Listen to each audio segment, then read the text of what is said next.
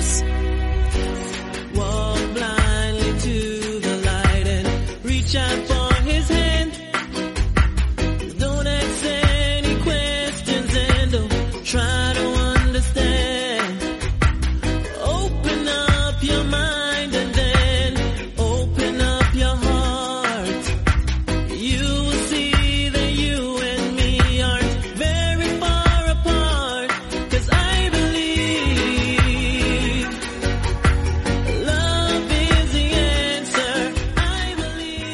Muy buenas a todos, bienvenidos a la edición número 504 de MM Adictos. Hoy dedicada a UFC Vega 52, que se disputó en la noche de ayer. En principio iba a tener 13 combates, al final se quedó en 11. Ahora hablaremos de los pequeñitos detalles antes de empezar a hablar del evento en sí. Hoy sí que vamos a hablar de la car preliminar, porque hay tiempo de sobra, dado que em, hubo muchas finalizaciones en esta, no solamente en la main car, sino también en la car preliminar. En total de esas 11 peleas que tuvimos en la noche de ayer, solamente 3 fueron a decisión, muchas de ellas incluso acabaron en el primer asalto, así que nos deja margen de maniobra para hablar de esas peleas de la car preliminar.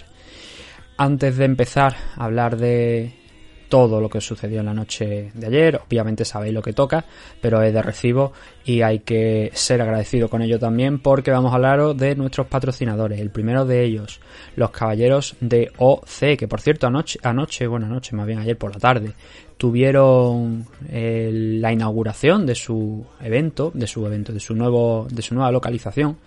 Está situado en Arroyo de la Encomienda, en las instalaciones del Padel 10, es como se conoce. Arroyo de la Encomienda está en Valladolid. Y son más de 300 metros cuadrados destinados a las artes marciales mixtas y, por supuesto, en general a los deportes de contacto. Hay de todo. Hay jiu-jitsu, hay combat sambo, hay, por supuesto, sesiones simplemente de striking, de grappling, de todo. Además tienen por supuesto allí una celda y está dividido en torno a los 120 metros cuadrados para striking, otros 100 metros cuadrados para eh, grappling y luego también tienen otras zonas allí dentro de lo que es el recinto que son destinadas pues a un- una zona pues un poquito más de shake bar en temas de eh, nutrición y cosas por el estilo y suplementación. Luego también tienen una zona que está dedicada hay un proyector no para eh, revisar estrategias una conjunto con una pizarra no para ir preparando combates que hay muchos competidores dentro de los caballeros de OC y ayer como os digo pues tuvieron esa inauguración a partir de las 5 de la tarde más o menos se inició el, el acto, estuvieron hasta las 9 y pico de la noche. Y por lo que me ha comentado Oscar, pues bastante bien, ¿no? Así que me alegro por esa parte de que haya ido las cosas bien y que sepáis eso. Que los caballeros de OC se han mudado, ahora están en las instalaciones de Padel 10, en la calle Industria 7 de Arroyo de la, de la Encomienda, en Valladolid. Luego también agradecerle a nuestro otro patrocinador, a DragonZ.es, de Nacho Serapio, la comunidad Dragons. ¿Qué deciros? Lo decimos todas las semanas, pero lo volvemos a repetir. Más de 100 cursos diferentes, más de 1000 vídeos de multitud de artes marciales, deporte de contacto y combate con armas también. Como decimos, armas tradicionales. No vayáis a pensar que van a en- a enseñar a utilizar un tanque, ¿no? Y todo de la mano de Nacho Serapio y de su equipo de colaboradores. La suscripción a la plataforma es de 14 euros mensuales sin compromiso de permanencia ninguno. También tienen una suscripción anual de 140 euros al año. Os regalan dos meses.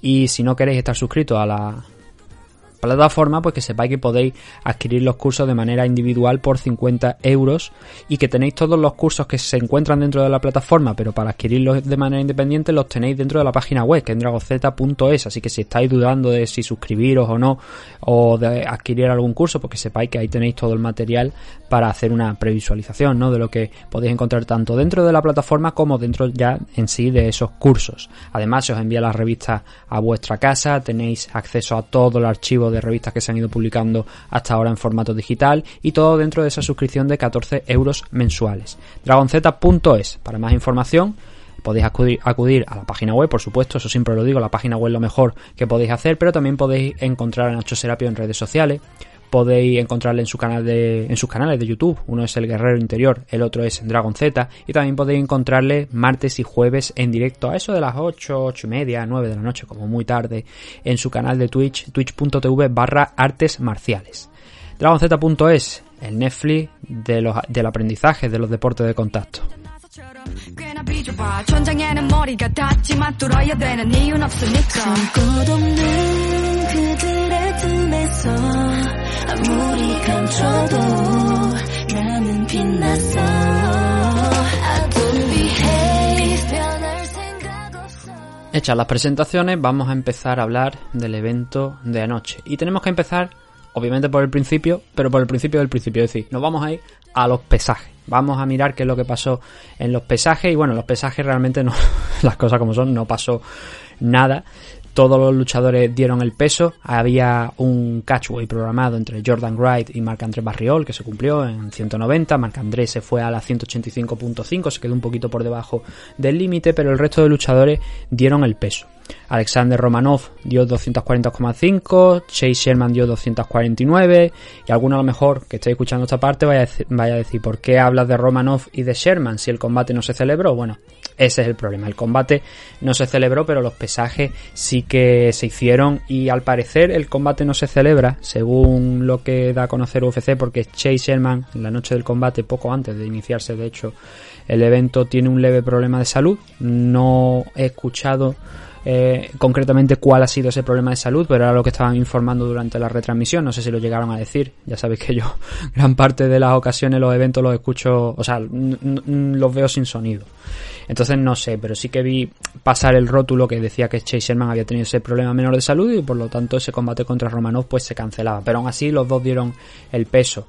El otro combate que se canceló, y aquí hay que ponerse un pelín serio, pero coger la noticia con pinzas por la explicación que se ha dado, y es que el enfrentamiento entre Manel Keipe y Sumudaerji que se iba a celebrar aquí en este evento de UFC Vega 52 fue cancelado horas antes.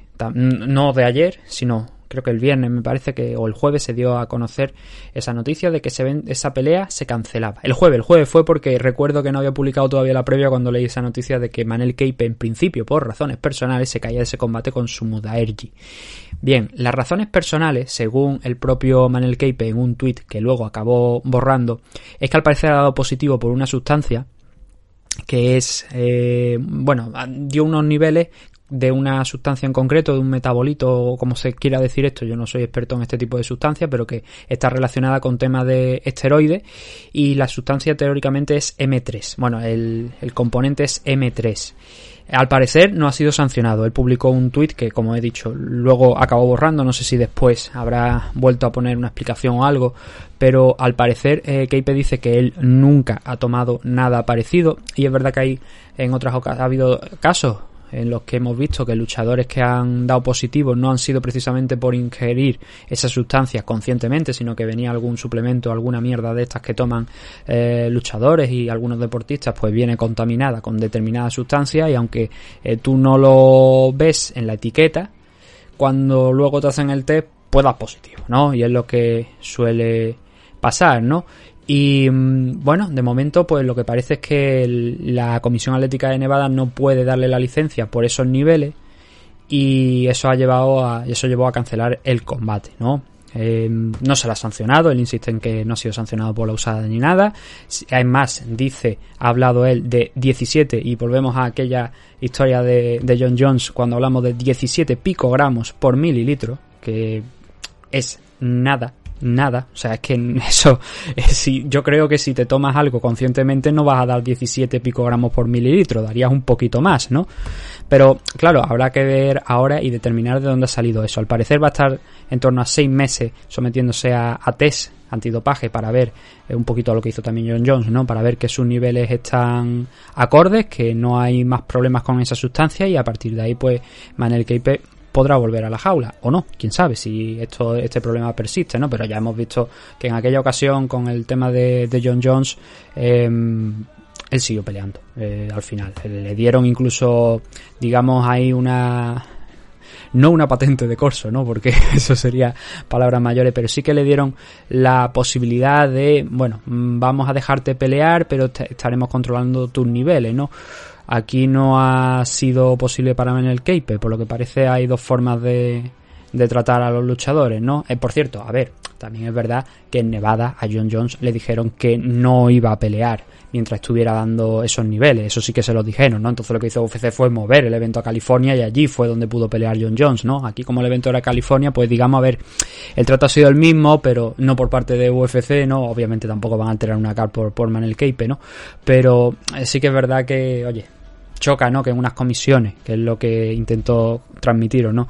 Que en una comisión eh, lo permitan y en otras comisiones no. En este caso Nevada no lo permite, ¿no? Han cumplido, han hecho lo mismo con Jones y con Manel Keipe, pero bueno, eh, no ha tenido la suerte Manel Keipe, ¿no? De que le muevan el evento. A lo mejor le mueven la pelea, quién sabe, ¿no? A lo mejor esta, esta pelea que ha sido cancelada dicen, pues mira, el, el la semana que viene no, porque la semana que viene tienen evento y creo que es también en el Apex. Entonces no van a mover esta pelea ahí. Tendría a lo mejor que ser en algún pay-per-view o algún otro evento Fight Night o algo que se haga fuera de, del Apex, aunque parece que están, van a realizarlo en los próximos meses. En mayo creo que hay varios que se van a realizar también en el Apex. Han, perdi- han pedido la licencia a la Comisión Atlética de Nevada, han pedido el permiso a esos papeles que hay que rellenar y les han dado el, el ok, ¿no? Para hacer esos eventos en el Apex, así que deduzco que a Manel Keipe de momento, salvo que sea en el próximo pay-per-view de UFC, que sería el 274, que ahora mismo exactamente no sé dónde, dónde es. Permitidme que lo compruebe en el listado de eventos y así salimos de duda. A ver, el siguiente, como os digo, es en el Apex, la semana que viene, que es el de Rob Font contra eh, Chito Vera. Y el siguiente es el pay-per-view que se va a hacer en Phoenix, en Arizona, que es el de UFC 274, como estaba diciendo, con Oliveira y, y en, en el main event. Pero ya mirando el resto de eventos de mayo, mm, todos son en, en el Apex. Hay otros dos eventos en mayo en el Apex y luego ya no hay más eventos hasta, hasta junio, ¿no? Así que, salvo que sea ese cambio en ese pay-per-view y no sé cómo tendrá la legislación el estado de Arizona, parece que no vamos a ver a Manel Keipe dentro de poquito, sino que vamos a tener que esperar un poquito más para, para ver al portugués. Pero bueno, son cosas que pasan, ¿no? Eh, eh, son valores tan bajos que, claro, a lo mejor en otra comisión pues no hubiera saltado la alarma, pero aquí ha saltado, ¿no? Si se demuestra que obviamente ha dado positivo por más, pues no habrá, o sea, que ha dado positivo porque lo ha tomado conscientemente y tal, pues habrá que pegarle ya ahí su sanción, ¿no? Pero por el momento, lo dicho, seis meses de prueba, de test, y luego determinar qué es lo que ha pasado ahí, ¿no? Fuera de eso ya, ya sí que podemos empezar a hablar del evento en sí, podemos empezar a comentar lo que ocurrió en la noche de ayer y bueno, eh, al final pues se quedó eso, de 13 combates se quedó en, en 11 y vamos a empezar a comentar lo que tuvimos anoche, ¿no? A ver, el primero de los combates que tuvimos fue el de Mike Jackson frente a Dean Barry. Y bueno, si ya acabamos de hablar de, estas dos situaciones que han ocurrido, de dos combates cancelados, aquí en este combate no se canceló, pero sí que hubo que parar antes del tiempo porque eh, Mike Jackson consiguió la victoria por una descalificación eh, frente a Dean Barry en el primer asalto, por una descalificación que, a ver, venimos de un evento la semana pasada donde hubo problemas similares, ¿no? Esa decisión, esas dos decisiones técnicas, mejor dicho, eh, de las que estábamos hablando. Y hemos vuelto a tener un problema en este evento porque hay una descalificación. En este caso yo creo que la descalificación es muy acertada por parte de, del árbitro que determina que no, no, esto es una descalificación. La descalificación viene porque Dean Barry, además mm, estaba peleando de manera excelente y que estaba haciendo bastante daño a Mike Jackson, eh, coge y mete, eh, creo que fue la mano izquierda en el ojo derecho de Jackson y se ve perfectamente como el pulgar entra en el ojo y va tirando hacia afuera hacia el lado, hacia su lado izquierdo, el derecho de, de, Mike Jackson. Entonces, cuando tú ves eso y tú ves que metes el dedo ahí y vas a la repetición y lo aprecias y tal, es que está claro que es una descalificación, porque es que ahí no es que accidentalmente tú te estás echando para atrás y dejas ir las manos o intentas mover la cabeza del rival poniendo que eso se suele ver a veces, no, no, ahí estás metiendo el dedo en el ojo y estás arrastrándolo. Eso es para mí al menos una clara falta. Además venía precedida anteriormente de un rodillazo o de una patada que le había dado también en la entrepierna a Mike Jackson. Y yo creo que el juez, el, el árbitro, perdón, cuando vio este segundo lance y fue, yo salte esa parte. Honestamente no sé si fue a, la, fue a revisarlo o no, pero es que se ve perfectamente la repetición y a todas luces que mete el dedo, arrastra y hace daño. Entonces, claro, eh, ante eso, pues Mike Jackson no pudo continuar y es normal que no pudiera continuar. Para mí no es que tú... No sé si estaría fingiendo, ¿vale? Pero la sensación era de que le tenía que haber hecho daño por cojones. Joder, cuando te meten el, dedo, el, el, ojo para adentro y encima están arrastrando y te están ahí retorciendo, pues es normal que, que haga daño. El caso es que es una putada para Dean Barry porque es que incluso antes había conseguido un knockdown y como digo estaban peleando los dos la verdad es un combate no demasiado recomendable no pero un combate en el que estaban casi todo el tiempo con la guardia baja Dean Barry estaba lanzando bombas en reacción a lo que hacía o lo que intentaba un poquito Mike Jackson pero estaba siendo efectivo estaba conectando golpes y como digo lo había mandado a la lona no y al final pues por desgracia para él un combate que tenía que haber ganado porque estaba, salvo sorpresa, vaya, estaba controlando muy bien a la perfección el combate en el striking, debería haber ganado y se convirtió en una derrota por descalificación. Pero digo, una derrota para mí justa. No se puede permitir este tipo de acciones y si hay que descalificar a los luchadores se les descalifica y punto. Gracias a Dios pues hubo cambio en la normativa y parece que aquí se ha tenido muy muy en cuenta y se ha visto demasiado claro que Dean Barry estaba haciendo eso de manera intencionada, ¿no? Por eso lo descalificaron. Si no, pues supongo que habríamos tenido un no contest, porque no habríamos pasado del primer asalto y, y entonces habría decretado como un no contest, ¿no? No una decisión técnica, porque no habíamos pasado los primeros cinco minutos. Pero no, aquí en este caso descalificaron a, Barry, al irlandés, que cae a un 4 de récord, que este era su combate de debut aquí en, en, UFC, y bueno, pues no sé si volverán a contar con él, visto lo visto. Supongo que tendrán firmado un contrato por, por más peleas, pero bueno, es lo que hay, ¿no? Y Mike Jackson, pues sube, afortunadamente para él, a un 1-1, que realmente debería haber debería ser un 2-1 por aquella victoria que tuvo contra CM Punk, pero aquello al final fue decretado como no contes por problemas antidopaje y bla bla bla. Y esta era la primera pelea de Mike Jackson desde 2018, desde enero, eh, enero no, perdón, junio del 2018, cerca de cuatro años fuera de circulación en mucho tiempo, pero bueno, al final por temas de lesiones y tal y sanciones, pues no había estado y no había tenido la oportunidad de, pelear. Y esta pelea con Dean Barry realmente debería haberse celebrado el año pasado, pero bueno, al final se la hemos tenido ahora y ha acabado también de una manera pues poco interesante, ¿no?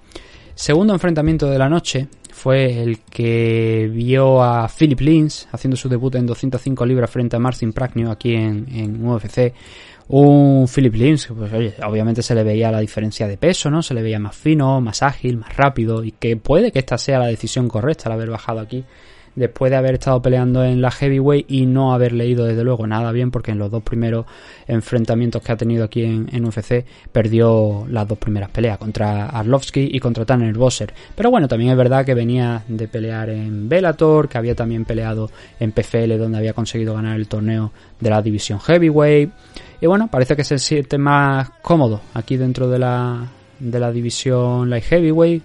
Y de hecho, eh, creo que es así, ¿no? Porque a ver, el combate se va a decisión. Y Philip Lins pierde el primer asalto. A ojo, yo creo de todo el mundo. Pero a partir de ahí, segundo, tercero, sí que se le ve mucho más suelto, mucho más entero. Hace daño también a Pragnio en varias ocasiones a lo largo del segundo round. Eso pues le da cierta ventaja, cierto margen de trabajo para eh, afrontar ese tercero pues bastante mejor. Pero en el primero, oye, no lo pasó del todo bien no es que estuviera al límite, no es que estuvieran a punto de finalizarle, pero sí que es verdad que intentó una estrategia que luego en los otros asaltos acabó no cambiando por completo porque en el tercero volvió a intentar derribar y a conseguir derribar a Marcin Pragnio y dormir la pelea para que no se le escapara en ese tercer round, pero en el primero lo intentó, no fue tan efectivo y Pragnio con sus manos, el polaco sí que llegó y sí que estuvo trabajando bien, haciendo daño. Pero luego en el segundo es lo que he dicho. Lo cogen en un par de ocasiones a, Pragnio, se le ve claramente que le han hecho daño y que está retrocediendo. Es verdad que Lins no consigue llevarlo al suelo. Pragnio se ve en muchas ocasiones obligado a cerrar la distancia, a engancharse en el clinch, abrazar prácticamente a Philip Lins para eh, ver si podía ganar tiempo, volver a, coger un segundo aire, un segundo impulso para intentar eh, acabar el combate o por lo menos que no lo noquearan en ese momento. Y bueno, lo consiguió, sí, porque aguantó ese segundo asalto cuando estaba él sí un poquito más al límite sin que llegaran a sentarlo por completo, ¿no? O sea, pero se le había afectado por los golpes de, de Lynch. Hizo muy bien ese trabajo de clinch para intentar frenar un poquito la pelea, pero ya luego en el tercero, a pesar de que no hubo realmente una diferencia de golpes entre ambos, sí que lo hubo en el grappling, por ejemplo, en el tercero, ¿no? En el wrestling, dos, tres derribos de, de Lynch para, como he dicho, dormir la pelea y acabar alzándose con la victoria sin demasiados problemas. Triple 29-28, el 29-28 es lo más correcto que, que se pueda encontrar. Y bueno, mm, en el caso de Pragnio ve rota esa racha de dos victorias consecutivas que, que llevaba contra Jalil Roundtree. y contra Ike Villanueva, que por cierto peleó también en, en Estacar. Todo el mundo derrota a Ike Villanueva. Aquí a- en Estacar hubo varios luchadores que habían derrotado ya a, a Ike Villanueva y se ha sumado uno más a, a ellos, el pobre de Ike, pero bueno, es lo que hay, ¿no? Cuando peleas en la élite y peleas contra rivales complicados, pues lo que te puede pasar, ¿no? Ahora mismo Pragnio, después de un excelente paso por One Championship, está ahora mismo situado aquí en, en UFC con un 4 2-4 de récord, habiendo perdido sus tres primeros combates, luego habiendo ganado esos dos de los que estábamos hablando y ahora nuevamente volviendo a la derrota frente a Philip Lins, que asciende a ese 1-2 de récord ahora mismo eh, 1-0, eh, si tenemos en cuenta solamente el récord de la división Light Heavyweight y un 15-5 de récord. En el caso de Pranier se queda con un 15-6. Preston Parsons, Evan Elder en 170, división Welter. Eh, decisión, la segunda de la, de la CAR, la última de la CAR, de la CAR preliminar. Parsons derrotó a Elder por un doble 30-27 y un 30-26. Y ya está, es que esa es la historia. El pobre de Elder no consiguió prácticamente hacer nada a lo largo de los tres asaltos. En el tercero hubo un momento donde parecía que, bueno, a ver, está ganándole. A ver, os cuento la historia de la película hasta ese punto para entender el 30-26, por ejemplo, que yo creo que sí, que se puede considerar eh, bastante lógico, ¿no? Que en el tercer asalto le dieran un 18 a, a Parsons. ¿Por qué? Eh, lógico y bueno, a ver, ya ahí tendrá que jugar cada uno si eh, justo o no, pero yo creo que podríamos entrar en ese debate, ¿no? Y es que Parsons salió con eh, un ímpetu, con una decisión, con una convicción de eh, ser el que tenía que ir hacia adelante, de hecho cumpliendo con su apodo, porque le apodan pressure, presión, ¿no? Y, es verdad, fue lo que hizo ayer, yo creo que es la base de cómo consigue la victoria. Algo que no habíamos podido ver en su, su combate anterior contra Daniel Rodríguez, porque el combatito que, que hizo contra Daniel fue en short notice, sin mucha preparación, entonces Preston ahí no era el que eh, se subió anoche a la jaula, ¿no? Y lo demostró desde el primer momento, lanzándose a por el takedown, trabajando en el suelo.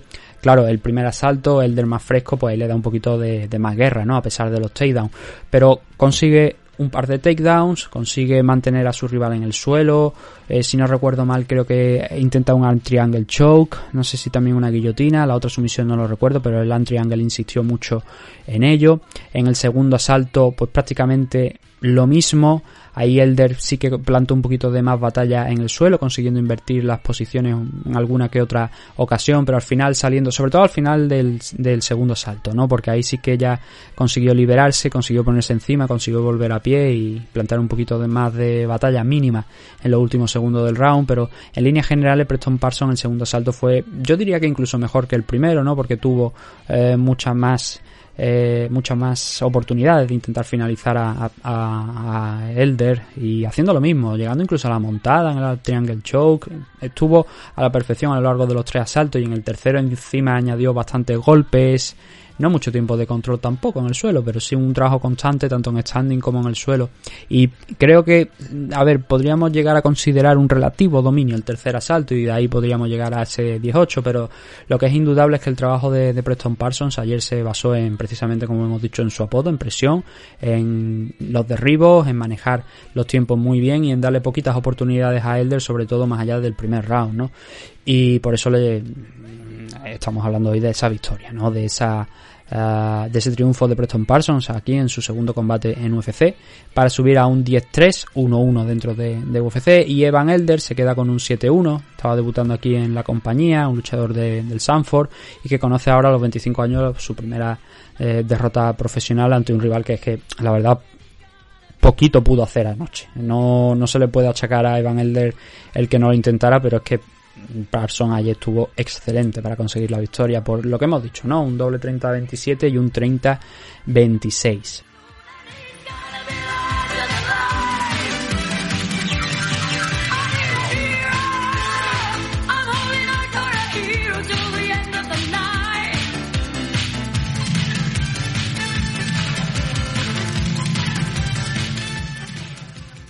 Más combate de la car preliminar. A ver, teníamos en el siguiente enfrentamiento a Aoriki Lane frente a Cameron Els, Canchida, como le dicen, ¿no? Y bueno, Canchida pues al final acabó cayendo frente al asesino mongol, como le dicen a Aurikile, Aurikilen, de Mongolian Murderer, ¿no?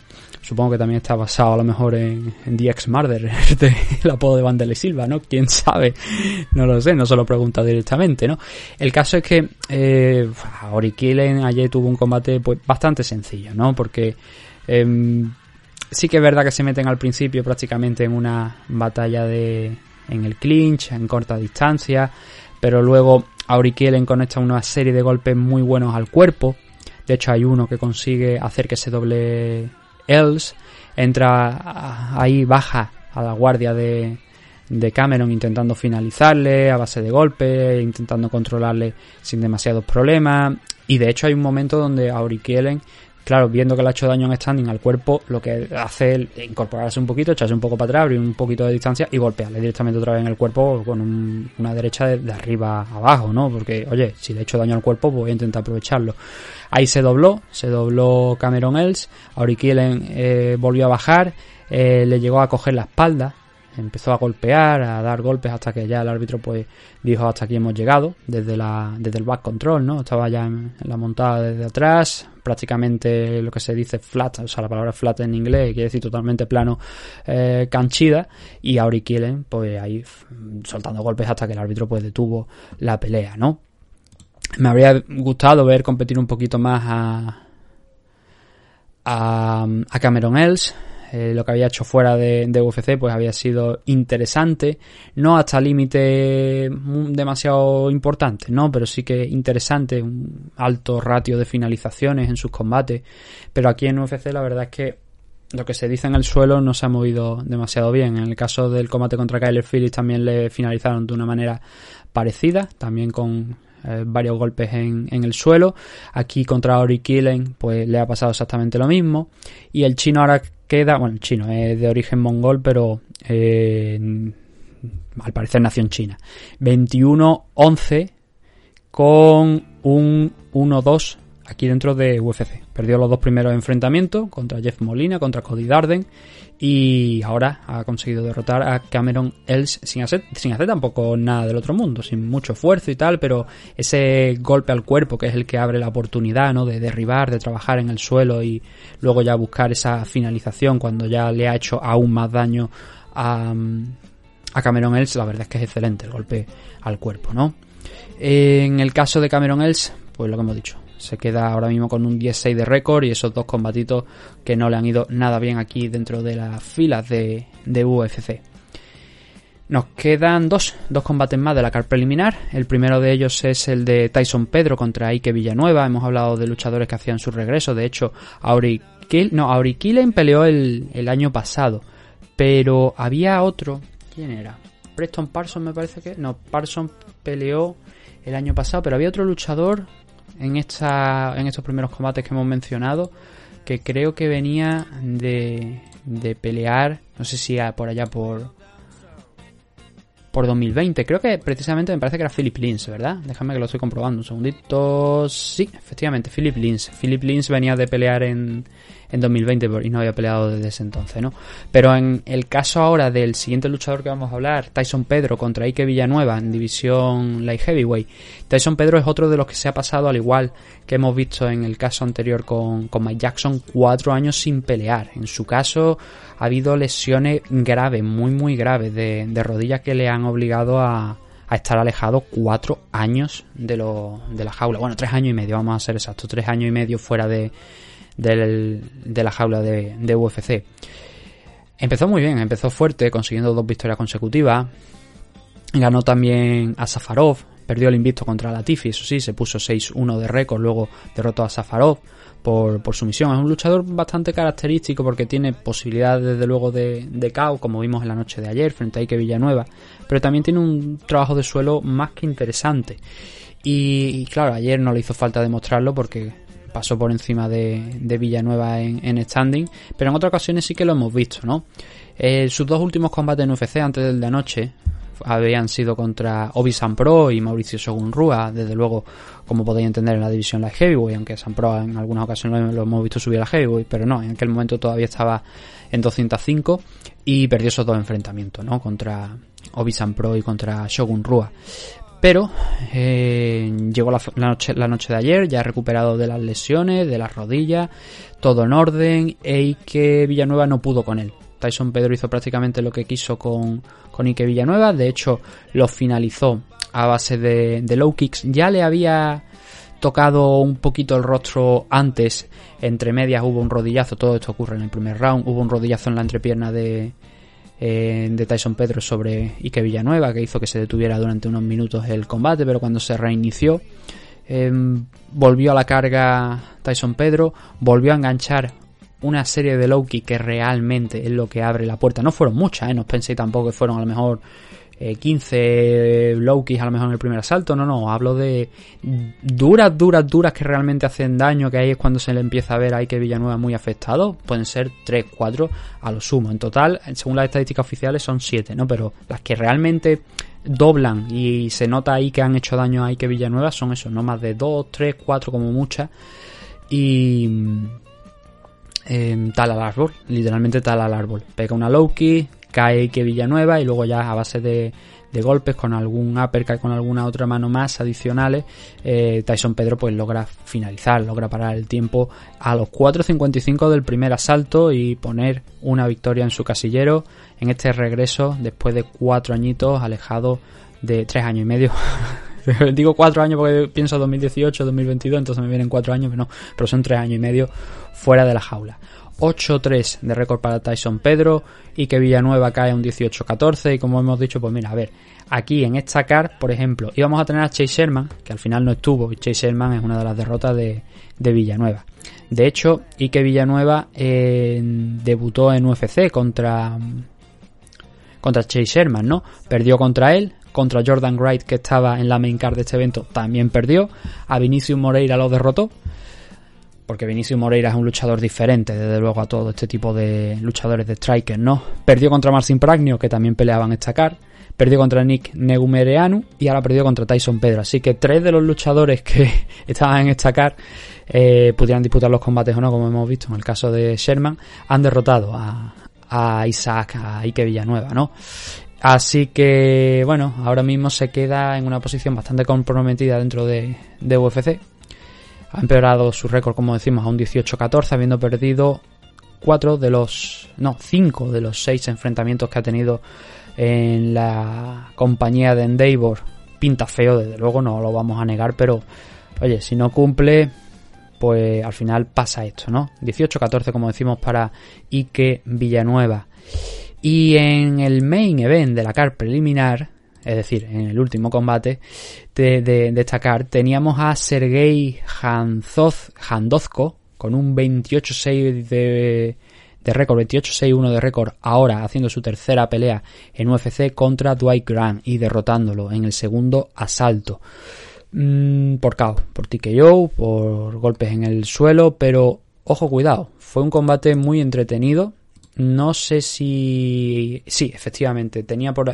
tenía la duda, pero viendo las actuaciones de otros luchadores a la... en, en, su combate, teniendo en cuenta que solamente hubo tres combates que fueron a decisión, y este combate no fue a decisión, pero fue muy, muy entretenido porque fue un combate de ida y vuelta. Lo normal es que este se hubiese llevado el Fire of the Night, y como estoy viendo ahora mismo, se lo llevó, ¿no?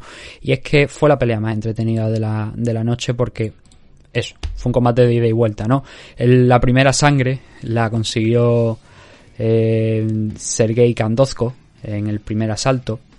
La segunda ocasión en la que vimos un knockdown fue también el primer asalto, pero por parte de Dwight Coran, que consiguió volver al combate eh, dentro de esos minutos posteriores al primer knockdown que consiguió Sergei Kandozko en este enfrentamiento. Un duelo de striker, las cosas como son. Kandozko también consiguió un takedown en esos momentos en los que Grant pues, estaba un poquillo uh, aturdido y tal, pero luego Grant se la devolvió también con una muy buena serie de golpes, concretamente un golpe, creo que fue con la derecha, me parece que lo mandó a, la lona a Kandozko y así acabábamos el primer asalto, un primer asalto como estáis viendo, pues muy muy muy disputado. Hemos comentado nada más que un par de acciones, pero especialmente son las importantes, ¿no? Esos knockdowns que, que hubo ahí en, en ese primer round. Pero se puede decir que el primer asalto realmente lo llegó a ganar Grant porque Kandozko lo consiguió eh, hacer daño a Grant. Clavó rodillas, hizo que Grant cayese, pero al final Grant acabó además de ese knockdown que consiguió él, acabó más fuerte que Candozco. Entonces, para mí habría sido. eh, bueno, se puede saber la puntuación, quiero decir, pero para mí este primer asalto es de un 10-9 para Grant por volver, por ser capaz de hacer el comeback, por ser capaz de infligir el mismo daño de vuelta a Candozco y por a partir de ahí continuar ejerciendo, eh, impartiendo dolor no a su rival, a su pareja de baile en la noche de ayer, el ruso Sergei Kandozko. Pero entonces nos llevamos al segundo asalto, donde Grant se puede decir que abrió bien, consiguió un takedown también, pero nada, por un par de segunditos antes de que Kandozko volviera a tomar el control. Mucho trabajo ahí en corta distancia, no en el clinch por lo general, pero sí en una cortita distancia, que fue lo que facilitó que Kandozko conectara una izquierda, que luego metiera otra izquierda más, que hiciera daño nuevamente a, Grant, que lo volviera a mandar al suelo, y a partir de ahí pues solamente tuvo que echarse encima de él para meter una serie de golpes más en el suelo para asegurar esa victoria en un triunfo pues bastante espectacular no no to- hay, hay muchas veces que los luchadores no reaccionan bien a la ante la adversidad no y en el caso de Kandozko joder pues podría haberse venido un poquito abajo después de ver cómo iba ganando el combate de cómo había estado a punto de noquear en los primeros en la primera mitad del primer asalto a, a Grant pero cuando o vio que Grant le, le hacía daño ¿no? y equilibraba las cosas, podría haberse venido un poquito abajo, pero todo lo contrario, ¿no? Se vino no arriba por completo, pero sí que es verdad que estuvo atento, parecía recuperado y al final eso pues le llevó a esa victoria frente a, a Dwight Grant.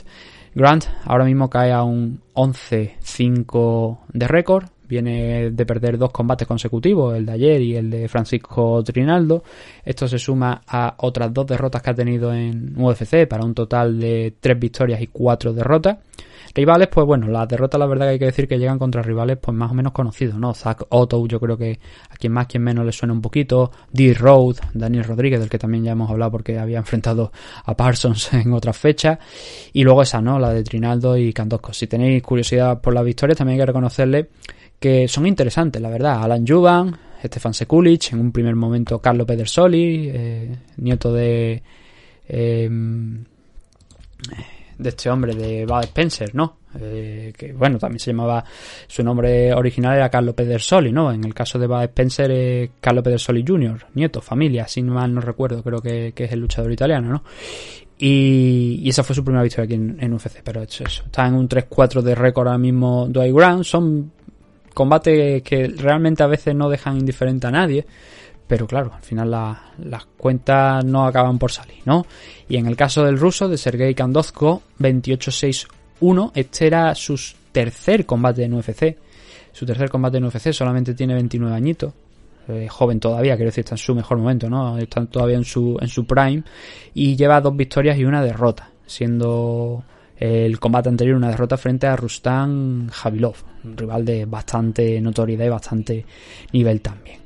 Así que esto fue todo lo que dio de sí la CAR preliminar. Como hemos visto, pues dentro de esos seis combates, dos decisiones, pero el resto finalizaciones y la gran parte de ellas dentro del primer asalto, a contar también esa descalificación ¿no? de, de Dean Barry contra Mike Jackson en el primer combate de la noche, pero por lo demás, pues bastante interesante, bastante rápido y bastante movidita la noche de ayer de UFC Vega 52.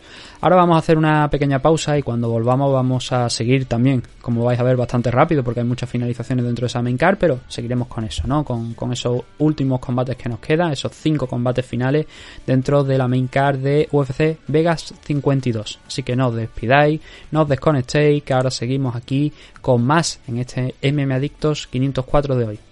Volvemos ahora en unos minutos.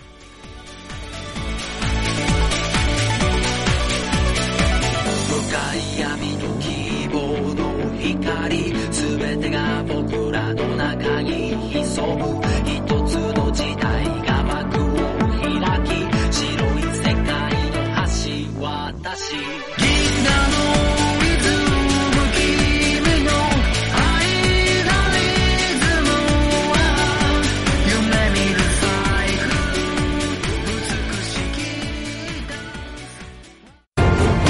¿Te interesa interesan los deportes de contacto? ¿Siempre pensaste en practicar artes marciales o defensa personal?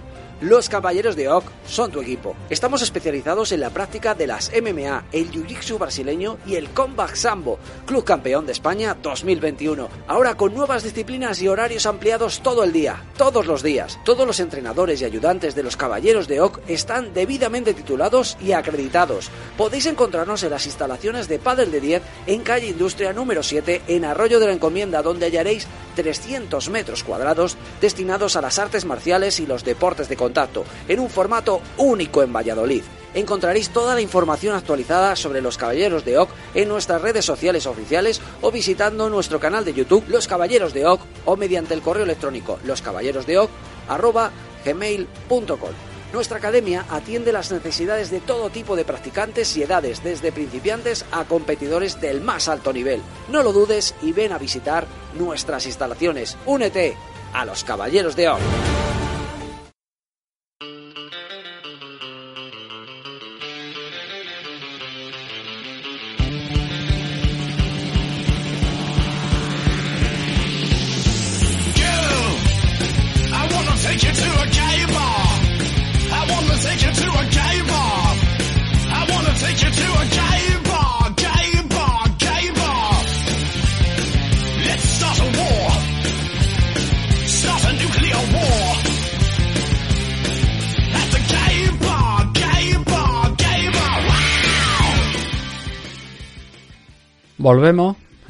Regresamos en este meme adicto 504 de hoy y estaba haciendo cuenta, estaba mirando a ver cuántos programas llevábamos este año. Estamos a 24 de abril y llevamos 39 programas.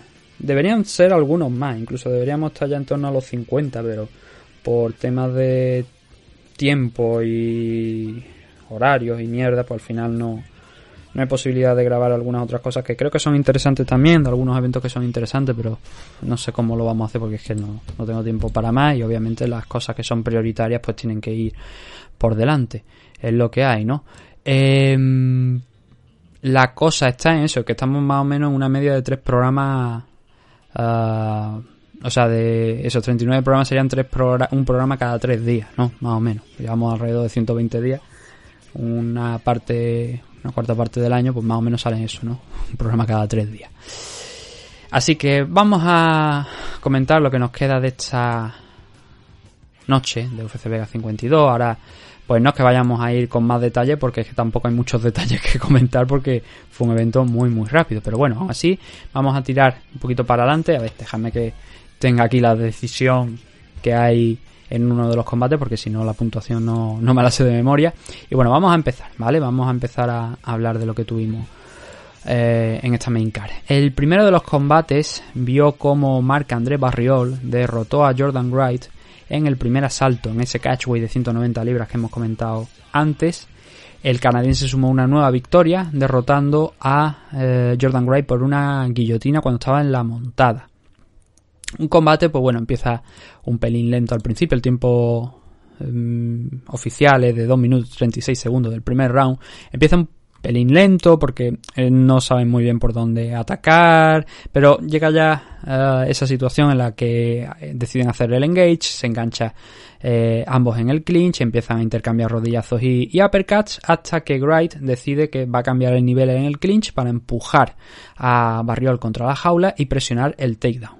Eh, lo acaba, con o sea, lo acaba completando, ¿no? Consigue derribar a, a Barriol, pero el canadiense intenta levantarse, eh, consiguiendo, cediendo un poquito el terreno, pero consiguiendo recuperar la, la verticalidad, mientras Wright intenta pelear por completar un takedown, esta vez desde un single leg, pero va metiendo la cabeza Wright en el lateral, bajo el, el brazo izquierdo de, de Barriol, va empezando a presionar en ese single leg y al final el problema está en que, claro, mete la cabeza ahí, Barriol no es que sea un inútil, entonces al meter esa, la cabeza en esa situación, Barriol coge el cuello, controla la caída y empieza a ajustarse la, la guillotina, ¿no? Y empieza a coger ahí bien eh, la posición hasta que no tiene completa la guardia porque tiene una pierna ahí un poco metida por debajo del cuerpo de, de pero lo que hace es impulsarlo para darle la vuelta, acabar encima de él en la montada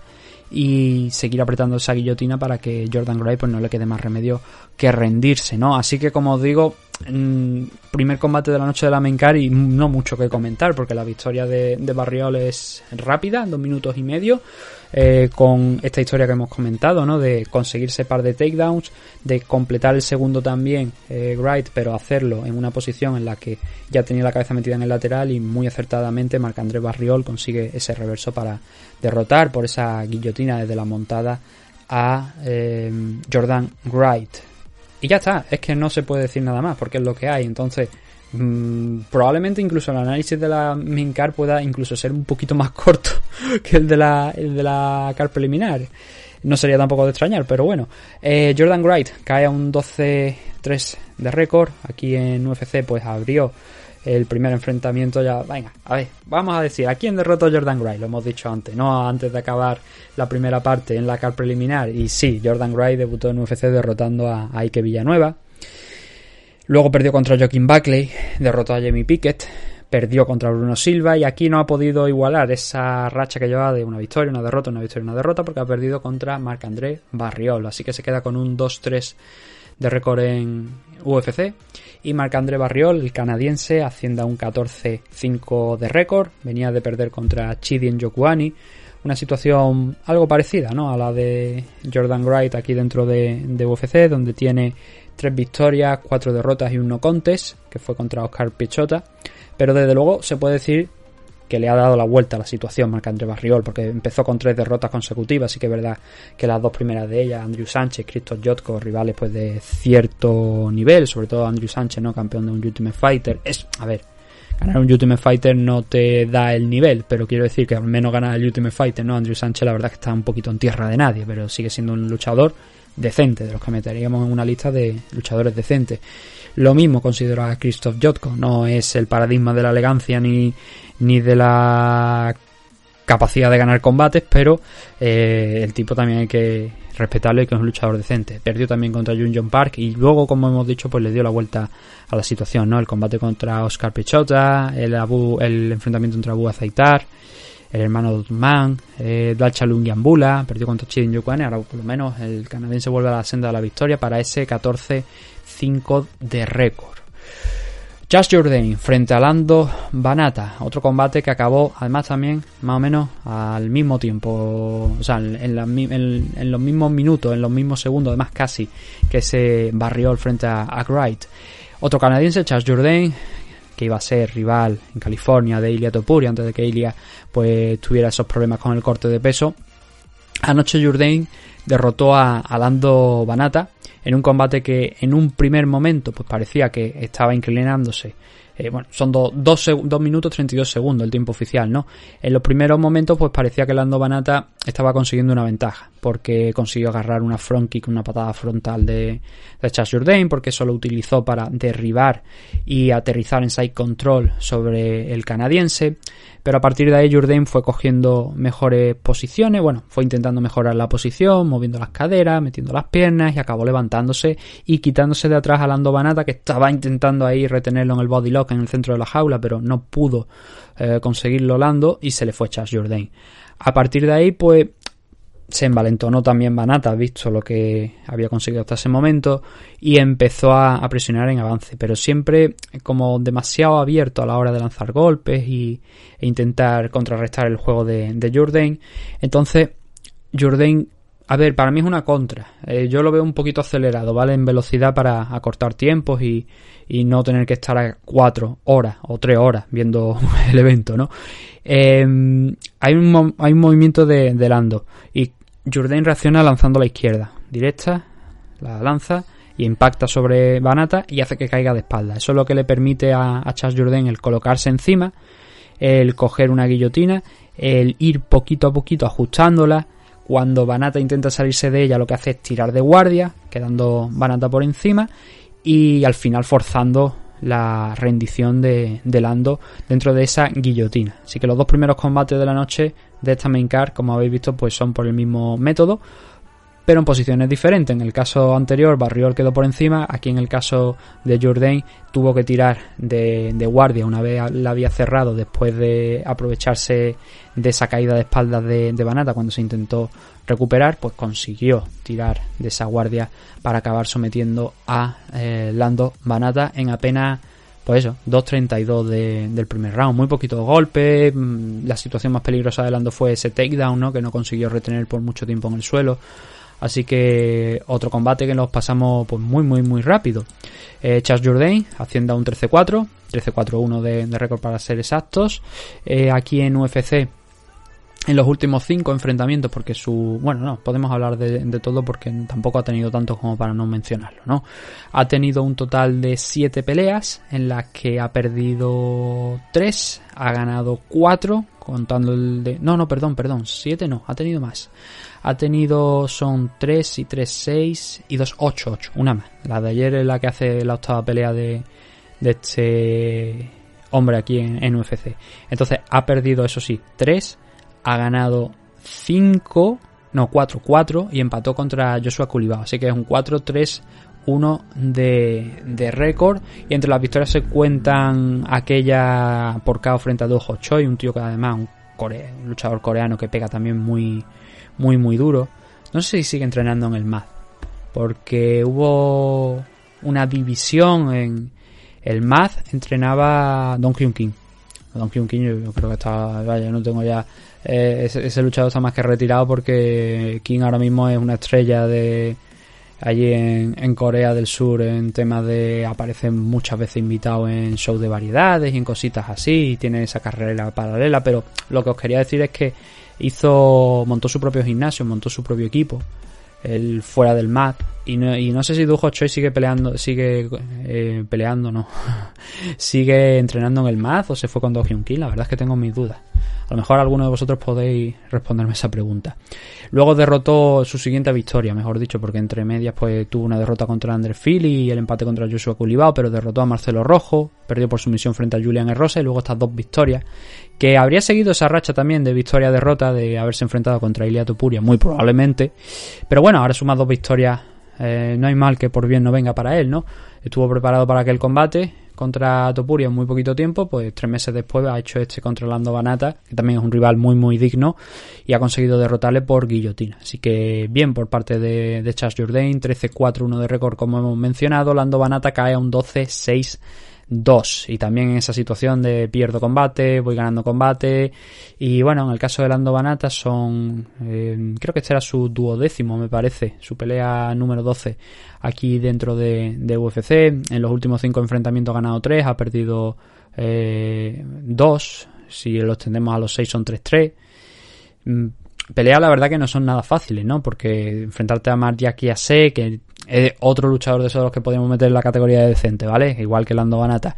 Pero perder contra Bobby Green, derrotar a Mike Grundy, creo que no es fácil. Derrotar a Jancy Medeiros también creo que es una buena victoria. Así que bueno, esa es la situación de, de Lando Banata. Ha competido bastantes veces aquí dentro de, de UFC. Déjame que lo cuente y salimos de dudas. Son. Sí, efectivamente son 12 enfrentamientos.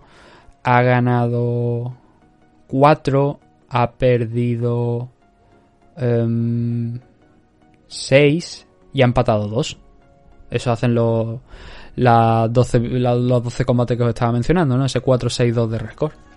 No, buena situación la verdad para, para Lando. Pero ahí sigue el tipo. Yo creo que eh, como suele dar todo dentro de la jaula, pues le siguen permitiendo pelear, ¿no? Pero uf, llega un punto donde es que no estás avanzando nada en tu carrera. Pero bueno, son profesionales, viven de esto. Macy Barber contra Montana de la Rosa en 125 libras, último combate femenino de esta CAR en la división Flyway. Teníamos poquitos luchadores rankeados dentro de, esta CAR. De hecho, creo que solamente podríamos considerar realmente rankeado a Macy Barber, que por supuesto está en la posición decimocuarta de la división Flyway. Eh, Amanda Lemos está en la décima posición, si no me falla la memoria, ahora lo miraremos de todas formas cuando hablemos del main event de la Strikeway y Jessica Andrade está la primera de la división Flyway también. Pero bueno, en este primer enfrentamiento de... Ah, bueno, he dicho último combate femenino. No, no, claro, queda el del main event. me había ido totalmente. Macy Barber derrotó a Montana de la Rosa por una decisión unánime. Em, triple 30-27. A lo mejor hay gente que puede llegar a discutir de si el segundo asalto puede ser para De la Rosa, hay un poquillo ajustado a lo mejor por el control, ahora hablaremos de ello, pero realmente como mínimo sería un 29-28 y la victoria para, para Barber. Es relativamente clara, mm, sobre todo en el primer, en el, en el último, perdón, en el último asalto ahí es donde está claro que Macy Barber hace muchísimo más que Montana de la Rosa. Por lo demás, aunque este sea un combate por decisión, las claves son muy rápidas y es muy fácil de entender por qué Macy Barber gana este enfrentamiento. Al final se resume en quién controla por más tiempo o quién dentro de ese control consigue hacer más daño a su rival, porque se pasan prácticamente los 15 minutos intercambiando posiciones de control. Pero la que realmente consigue tener más ventaja, sobre todo el primero y en el tercer asalto, es Macy Barber. Y por eso, como mínimo, esos dos asaltos se los lleva, sí o sí, con poquita discusión. El segundo, pues bueno, ahora, ahora hablaremos de ello, ¿no? ¿Qué es lo que pasa en el primero? Pues lo que he dicho, ¿no? Barber al poquito de, empezar, intenta avanzar, cambia un poquito el nivel, después de dejar ir un poquito las manos y busca, busca ataca la cintura de, de, de la Rosa, la pone contra la jaula, ¿no? Y se pone a buscar el takedown. No lo consigue ninguna de las dos en este primer asalto, ¿no? Pero van intercambiando posiciones, parece que Montana a mitad del asalto está controlando un poquito más, ha anulado esos takedowns de, de Barber, está controlando la posición contra la pared, pero Barber es una luchadora de mucha potencia. Grande, físicamente fuerte. Y lo que hace es en ese momento darle la vuelta, conseguir darle la vuelta a la situación nuevamente, poner a Montana de la Rosa contra la pared. Y cuando se consiga cuando consigue separarse un poco, cuando ella consigue abrir un poquito de distancia, mete un par de manos bastante fuerte que hace que eh, de la Rosa tenga que cerrar la distancia, que busque el takedown, eh, las dos caen de rodillas pero la que se recupera más pronto, la que tiene el control de la situación y gana nuevamente, como decimos, el control en los últimos eh, segundos de este asalto, que si los tendemos realmente un poquito más son eh, los últimos minutos, dos últimos minutos se pueden considerar también de control de Macy Barber, son para ella precisamente, como estamos diciendo, no para, para Barber. Entonces, si sumamos esas manos, alguna más corta en las posiciones de clinch y el esfuerzo y el control contra la jaula, creo que todo entendemos que eh, Macy Barber justa vencedora de este primer asalto y por lo tanto del 10-9 en su favor y ponerse un asalto arriba. El segundo, a ver, tengo mis relativas dudas porque Montana consigue derribar, eh, primero realiza control, un control sobre Macy Barber pues bastante duradero, ¿no? En torno al minuto y medio así antes de conseguir que Barber caiga, conseguir el takedown, intentar encaramarse a su espalda, aunque no la puede llegar a asegurar.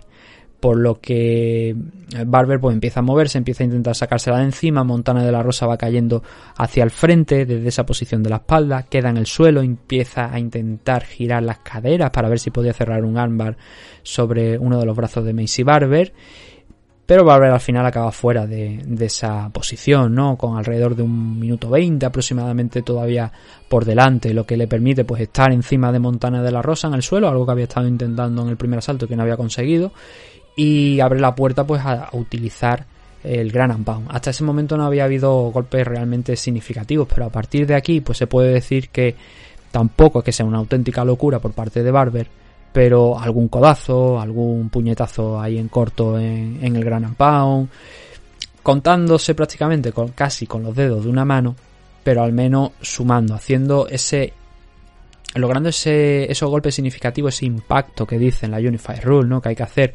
Si hasta ese momento había estado ganando Montana de la Rosa, más o menos, eh, el asalto por el tema de la posición y el control y el estar trabajando desde la espalda, claro, si tenemos que valorar el trabajo de Barber, es más, es mayor, deja un impacto mayor sobre Montana de la Rosa que el intento de, de la Rosa de buscar esa uh, montada de la espalda, el, el, controlar de la espalda a Barber para intentar el, el mataleón. Y eso hay que, hay que valorarlo, ¿no? Por eso yo, aquí yo creo que está ahí en 50%, para ser justo realmente debería ser un 60-40 para Macy Barber o si queréis un 70-30 también podríamos llegar a darlo en temas de puntuación quiero decir. Así que el segundo salto la verdad es que si somos justos por tema de, de daño que no es algo como decimos exacerbado pero sí eh, más que lo que hace Montaner de la Rosa pues se tiene que ir a parar también para Macy Barber no pero hay una leve discusión no sobre muy muy muy muy muy leve no de si debería ser un 29-28 o un 30-27 a raíz de este segundo round, porque en el tercero Macy Barber sale como un auténtico torete. Eh, de la Rosa no es que inicie mal ninguno de los asaltos, al contrario, yo creo que los inicios de De la Rosa en todos los asaltos son bastante decentes. Aquí vuelve a conectar una secuencia de golpe, pero Barber eh, motivada, viendo que podía hacerlo y que había completado un segundo asalto pues correcto y un primero eh, bastante decente, pues dice vamos a intentarlo, vamos a cortar la distancia. Eh, lo consigue, conecta algunos golpes bastante duros contra la pared de, de la jaula, el asalto se empieza a decantar cada vez más y más para ella, por lo menos hasta llegar al punto de la mitad, porque Montana de la Rosa no había conseguido hacer prácticamente nada, cero, hasta esa mitad de- del asalto. A partir de ahí, pues de la Rosa le da la vuelta, realmente para quedarse ahí y no em, demostrarle a los jueces que merecía ganar esta pelea o por lo menos este asalto pero encima Barber vuelve a, darle la, la- vuelta consigue casi tener ahí una posición en el lateral la espalda metiendo un rodillazo forzar un takedown también pasar a la espalda que se le va, por cierto, pero claro, la mayor parte de- del asalto lo pasó en control, porque cuando pierde esta posición eh, que intentaba ganar en el suelo de la espalda de, Montana de la Rosa, quedan alrededor de, de 20 segundos para que Montana intente hacer un último esfuerzo, pero lo que hace Barber es volver a coger el clinch, ¿no? Y anular toda posibilidad de que ocurriera algún caos o alguna sumisión de última hora ahí demasiado loca porque no quedaba apenas tiempo para, para ello, ¿no? Así que anuló bastante bien Barber a Montana de la Rosa en este tercer asalto, lo que le sirvió pues nuevamente para sumar un 19 y como podéis entender, si hacéis la suma, para sumar ese 30-27, ese triple 30-27 que le han dado los jueces al final de- del combate. Repetimos las claves, hacemos ese resumen porque es que es lo que hay, ¿no? Hay un control muy bueno de Macy Barber en el wrestling y luego hay que sumarle también el trabajo en, en- con las manos leve pero suficiente para acabar ganando el combate. 10-2 de récord para Macy Barber, estaba en la posición número 14 de los rankings de la división Flyweight como hemos comentado. Hay que estar pendiente de la posición de Jessica Andrade porque no se sabe qué es lo que va a hacer. Ya estamos adelantando el resultado del main event, ¿no? Pero no se sabe qué es lo que va a hacer Jessica Andrade ahora mismo, si, si va a bajar, si se va a quedar aquí nuevamente o qué. Habrá que estar atento, ¿no? Macy Barber, a ver, es difícil que suba después de esta victoria porque Montana de la Rosa no estaba ni siquiera rankeada en el top 15, ¿no? Y por delante tiene a gente que viene con una buena racha, con, como Casey O'Neill, a lo mejor Jessica Ay, no recuerdo lo que hizo en su combate, pero en su último combate, pero a lo mejor Jessica Ay sí que es verdad que últimamente venía un poquito eh, para arriba y para abajo, ¿sabe? Que no estaba del todo al 100% y no sé si perdió su último enfrentamiento, ahora mismo no lo recuerdo. Por delante también tiene a Cynthia Calvillo y a, y a Joan Booth, no sé, me- este combate de esta victoria frente a, Montana de la Rosa la pone con dos victorias consecutivas. La contra Miranda Maverick, ahora contra Montana, y un total de cinco victorias aquí dentro de, de UFC y dos derrotas contra Roxanne Modafferi y Alexa Grasso. Roxanne ya no está. Yo creo que si la enfrentaran nuevamente, Mar- Barber puede, podría tener una posibilidad muy buena de, de ganar a Roxanne. Hay que recordar que aquel en aquel combate contra Modafferi se lesionó la rodilla a mitad de, enfrentamiento y eso facilitó bastante más la victoria contra Modafferi. Pero Alexa le pagó con su misma moneda, con la moneda con la que vimos ayer a Barber en este combate contra De La Rosa, pues Alexa Grasso lo consiguió revertir esa posición, también trabajar el striking en distancia al final acaba lanzándose con la victoria. Son solamente 23 años, ¿no? Y está creciendo, está trabajando poquito a poco, mm, pero de ser esa chica que tenía bastante hype al principio porque ganó las tres primeras peleas de manera espectacular por, por finalización, por TKO, al luego enfrentarse contra rivales pues más complicadas por así decirlo, algunas de ellas, desde luego Alexa Grasso ahora mismo está en una posición privilegiada dentro de, los rankings. La verdad es que le estamos, no sé cómo lo veréis vosotros, pero yo veo ciertas carencias para uh, Macy Barber y dentro de lo que cabe, claro, lo que digo, con trabajo, puede llegar a hacer mucho más, ¿no? Pero sí que es verdad que no tiene ese hype con el que estaba al principio, aún así, eso, 23 años y puede seguir entrenando, subiendo y creciendo poquito a poco. Si este combate de ayer, por ejemplo, te lo hace dentro de 5 o 6 años y no consigue sacar nada más contundente, a lo mejor tendríamos un problema. Pero ahora con 23 años, oye, la chica está ganando y, y está subiendo, ¿no? Así que bastante bien. Pero no fue un combate realmente impresionante.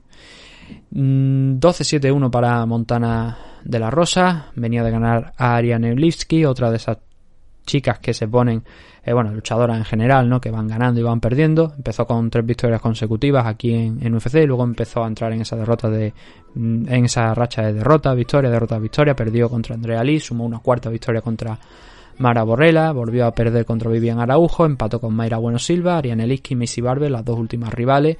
Así que ahora mismo está situada en un eh, 5-3 1 de récord que no está nada mal, pero que obviamente no le está dando para entrar dentro de la realeza, ese top 15 de la división Flyway, y eso que tampoco hay muchas luchadoras ahí, no hay una barbaridad, ¿no? Así que entrar en el top 15 de las 125 libras es relativamente no sencillo, pero sí que es más fácil que entrar en otras categorías de peso. Las femeninas no tienen mucha profundidad y no es muy difícil acceder a, a esas posiciones, ¿no? Pero para Montana, por desgracia para ella, no, no está siendo posible en los últimos enfrentamientos.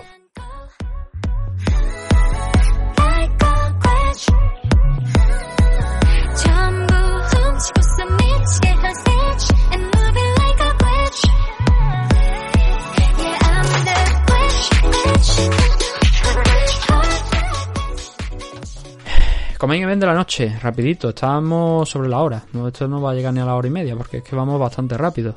Y es que si lo anterior fue una decisión y los otros dos combates fueron finalizaciones en el primer asalto, aquí vuelve a ocurrir lo mismo.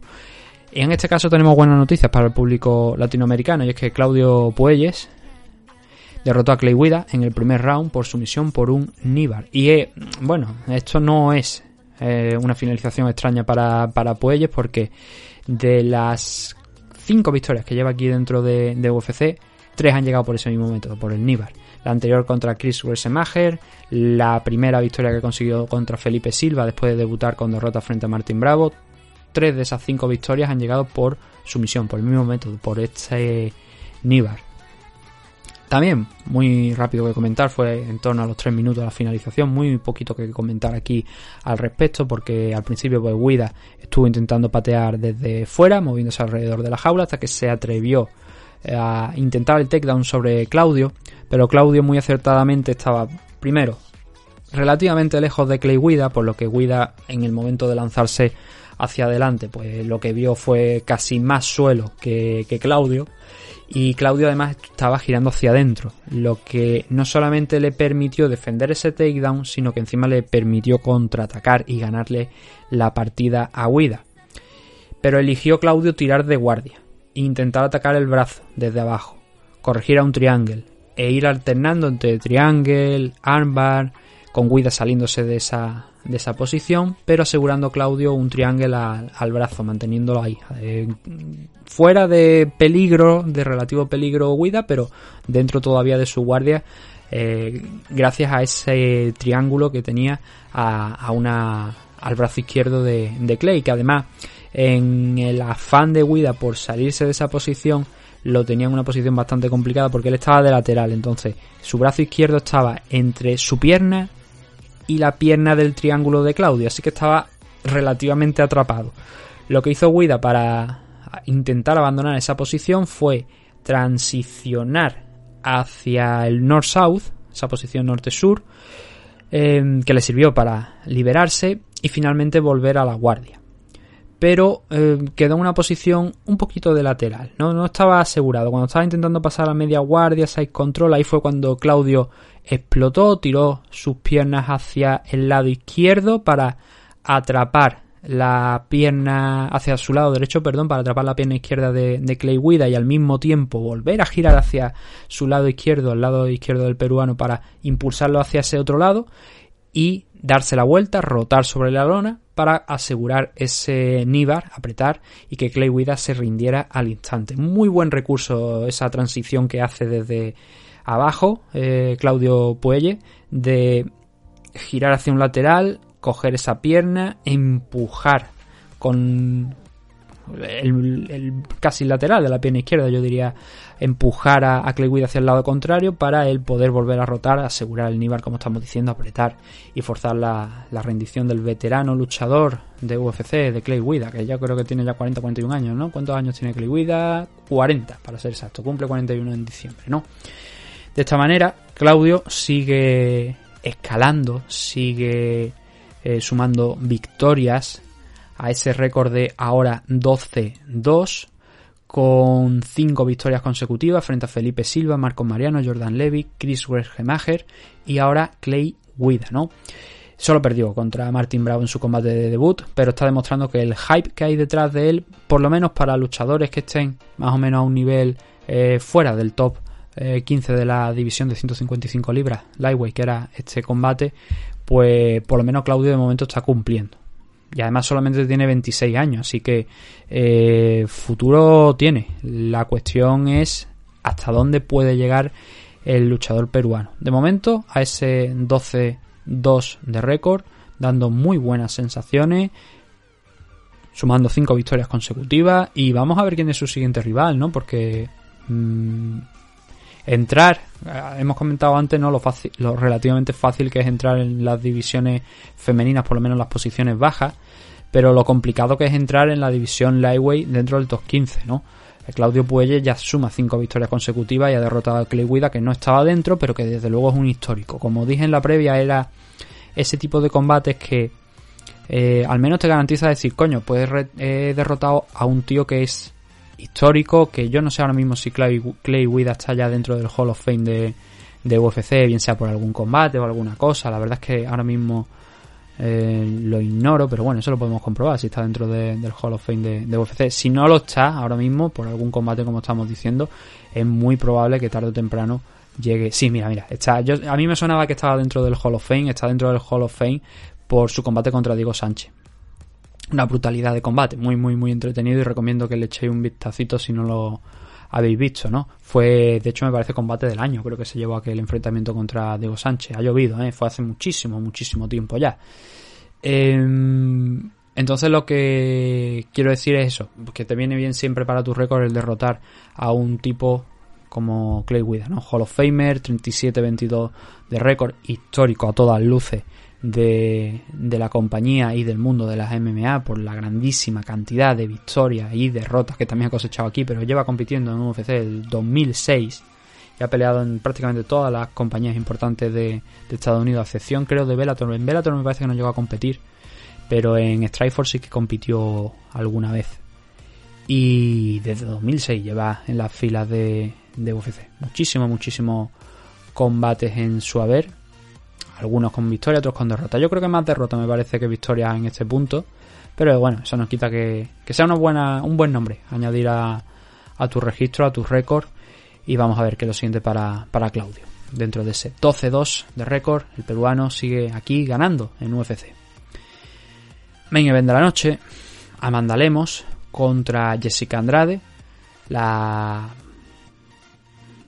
No sé si llamarlo nuevo intento, nueva aventura de Jessica Andrade en 115 libras, porque eso hay que verlo. Ha hecho algunos comentarios después en conversaciones con Daniel Cormier tras la victoria. Que adelantamos, una victoria de, Jessica Andrade. Y no se sabe realmente si va a estar aquí en 115 o va a intentar aprovecharse de esa posición que tiene en 125. Ahora hablaremos un poquito de ello. Pero sí que es verdad que este era su combate de regreso a la división Strikeway.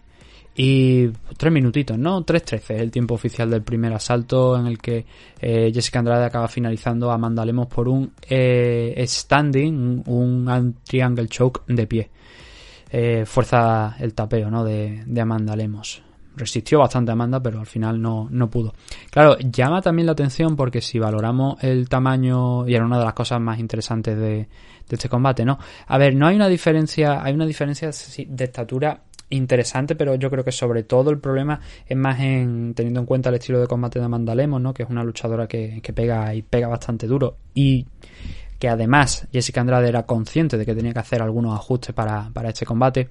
Más que la diferencia de altura, que también influye dentro de la sumisión, yo diría especialmente la diferencia de alcance, ¿no? Porque al principio, el primer minuto, minuto y medio, se nota que Jessica Andrade tampoco sabe por dónde atacar, dice, a ver por dónde voy. Y ella lo había dicho en alguna entrevista, ¿no? Que tenía que ser cauta por la pegada que tiene Amanda Lemos, ¿no? Porque si no, si se descuidaba podía acabar mirando el techo, las luces de, del Apex y decir adiós, ¿no? A cualquier posible eh, enfrentamiento contra la que sea campeona por ese momento del cinturón de las 115 libras, ¿no? Así que tenía que hacerlo muy bien y tenía que hilar muy fino. A pesar de haberse enfrentado a luchadoras pues de la talla de gente como Kalin Chukagian, luchadoras que claramente le superan físicamente, que son mucho más grandes que ellas, incluso la propia Valentina Sechenko también eh, se enfrentó a Jessica Andrade a, ella y tenía que hilar muy fino.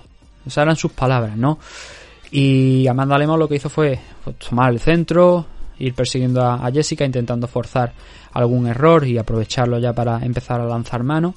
El, el primer minuto lo, pasaron intercambiando patadas abajo, Loki, y entonces llega esa situación donde después de muchas fintas, después de algún que otro cambio de stance de Amanda Lemos esperando a ver si eh, Jessica abría la lata, eh, Lemos conecta un combo, lanza una patada unos 30, 40 segundos a lo mejor después de, ese combo que logra agarrar parcialmente Andrade para avanzar, encontrarse con una mano muy buena de, de Amanda Lemos, pero ya asegurar ese clinch. Y además es que la sumisión, el anti-angle, ocurre nada más llega a esa posición del clinch. Lo ve tan claro Jessica que en el momento en el que consigue cerrar la distancia, se come ese golpe, pero consigue pasar el, el brazo izquierdo por detrás de, de, de, de ya corriendo está cerrando también el derecho. Es decir, tenía esa ese movimiento, eh, la visión de ese movimiento la tenía ya en la cabeza, de lo que tenía que hacer en ese punto. No es algo que llegara al clinch, la pusiera contra la jaula y dijese en un punto, oye, pues mira, igual puedo intentar esto. No, no, se le nota perfectamente por la forma en la que tiene de cerrar ese clinch que ya sabía qué es lo que iba a hacer. Y con eso, pues consiguió cerrar ese antriangle. Si no lo habéis visto, os recomiendo que le echéis un vistacito, echarle un vistacito a la cara, si se ve muy rápido, la verdad. Y consiguió cerrar ese antriangle choke durante unos 20-30 segundos. Pasó Amanda Lemos intentando liberarse. Un primer momento, pues no lo conseguía, pero parecía que estaba más o menos la situación algo controlada hasta que ya fuerza la rendición Andrade, eh, suelta a y Lemos cae, no inconsciente, pero cae sabiendo que estaba al límite, que podría haberse, eh, que podría haberla puesto Andrade a dormir. Tres minutitos lo que dura el combate, tres minutos 13 segundos y muy poquita acción, pero sobre todo una sumisión brillante. Merecedora del Performance of the Night, de uno de los Performance of the Night de anoche, con 50.000 dólares. Entonces lo que os comentaba antes, más allá de esta victoria de, Jessica Andrade, son las palabras con, con Daniel Cormier, ¿no? Cormier le dice, bueno, a ver, tú estás la primera en la posición, eh, o sea, estás en la primera posición de la división Flyway. Y ahora has bajado, te has enfrentado a la número 10 de la división Strikeway y le has derrotado. ¿Qué es lo siguiente para ti? Ella realmente da a entender como que tampoco está ahí en tierra de nadie, porque ahora mismo en la división Flyway, pues claro, contra la gente de abajo puede tener combate. Por ejemplo, Alexa Grasso podría ser un combate para Jessica Andrade. ¿Por qué? Porque la siguiente rival de Valentina Sechenko está la Santos, ¿no? Entonces, eh, Grasso tiene que pelear y le quedan pues Lauren Murphy, Chukagian y Jessica Andrade. Porque no va a pelear contra la gente de abajo, ¿no? Podría hacerlo contra Manon Fiorot y de ahí limpiar a una de las dos y poner una siguiente contender, ya que todas las anteriores han sido derrotadas. Siempre que Tayla Santos no consiga derrotar a Valentina Sechenko, me parece una tarea complicada, pero que bueno, cosas más raras han visto, ¿no? Lo que se suele decir.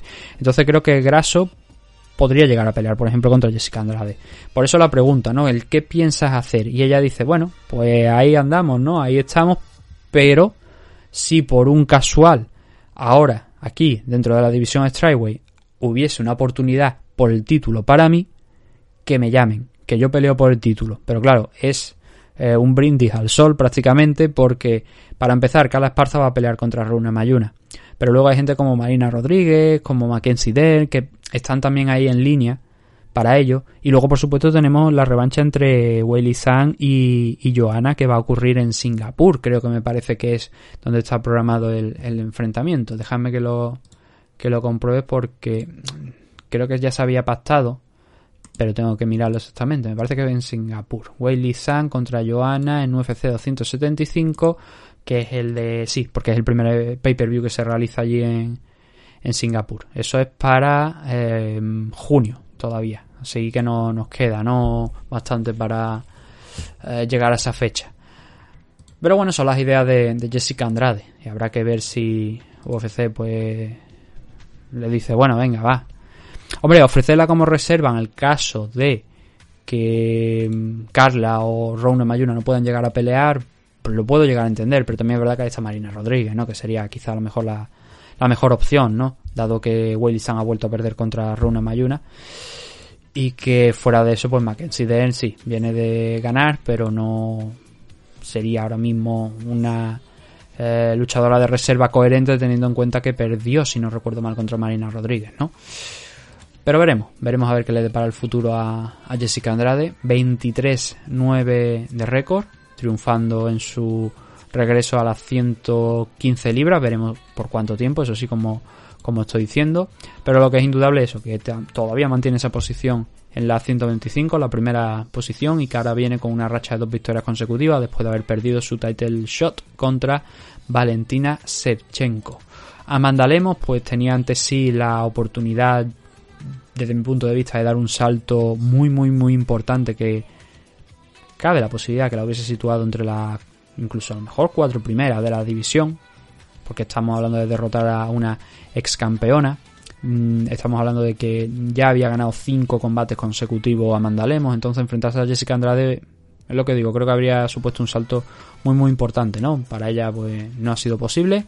11 2 1 de récord y un 5-2, como os estoy diciendo, en UFC. Su primer combate fue contra Leslie Smith, donde perdió ese invicto que traía desde Brasil, para pasar a un 6-1-1 de récord, pero a partir de ahí derrotó a Miranda Granger, a Mizuki Nowe, a Liviña Sousa, a Montserrat Ruiz, a Angela Hill, más recientemente, a finales del año pasado.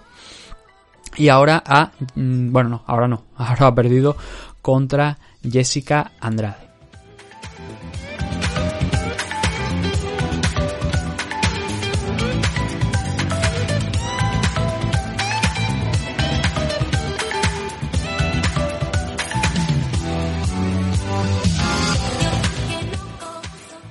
Así que ese era el último combate de los que teníamos en la noche de ayer.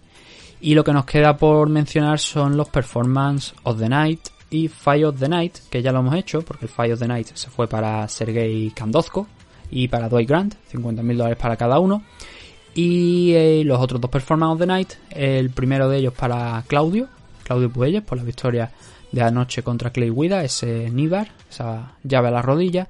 Y Jessica Andrade, otros 50.000 dólares por derrotar a Amanda Lemos, también por sumisión, por ese Standing Arm Triangle Choke.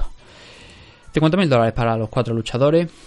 Y la única certeza aquí es que la semana que viene hay evento de, de UFC y que va a enfrentar a Rob Font contra Brandon Vera en el main event de la noche. Luego el main event está programado para ser un Jake Collier contra Andrei Arlovsky, Darren Elkins contra Tristan Connelly, Gerald Merhair contra Christoph Jotko. Hay sus cositas por aquí, como es habitual. André Philly, por ejemplo, pelea contra Joe Anderson Brito. Tenemos a Alexander Romanov contra Chase Sherman. Estoy viendo aquí que lo han pasado para la semana que viene. No sé si esto se confirma anoche, pero aquí por lo menos lo ponen como enfrentamiento para, para la semana que viene. También tenemos el debut de Tatsuro Taira aquí dentro de, UFC, así que para la gente de las MMA eh, asiáticas hay que echarle aquí un, un vistacito. El campeón flyweight de, de Shoto, obviamente es una pelea en 125 libras contra Carlos Candelario. Y bueno, otras cositas también, la participación de Francisco Figueiredo, el hermano de- del campeón de la división Flyweight, contra Daniel da Silva, ah, Jared Gordon contra Grant Dawson, siempre es bueno ver a Grant Dawson por aquí porque es un luchador que está haciéndolo francamente bien también en la categoría Lightweight hay que estar atento a él, pero no demasiada chicha, ¿no? Eh, La semana que viene, a ver, permitidme que vea qué es lo que hay para la semana que viene, aparte de PFL, ya está. hay básicamente PFL, lo más importante, lo más destacado de la semana que viene, porque no hay One. Y combate global no sé si hay. Pero eso, es una cosa más reducida. Entonces esta semana pues vamos a hacer una car, o sea, una previa de esta car de UFC pues un poquito más larga que, de que las dos últimas semanas porque teníamos que compartirla con Velator. Por lo demás, pues nada, nos vamos a despedir aquí, un programa más corto de lo habitual, una hora 20 minutos más o menos, 25, entre una cosa y otra, dando las gracias por habernos escuchado y recordando que esta semana, a ver, no hemos no podido hacer el programa de Velator 277, a ver si podemos enganchar un resumen rápido entre el 277, 278 y 279, porque son tres eventos de los que hay que hablar, que son interesantes, ¿no? Así que a ver si podemos juntar un poquito esos tres eventos y hablar en detalle, aunque sean de las peleas más importantes, y luego ya, pues, hacer la previa y alguna que otra cosita, ¿no? Que podamos intentar hacer. Así que nada, un saludo a todos, gracias por habernos escuchado y nos vemos cuestión de unos días con más MM Adictos. Hasta pronto.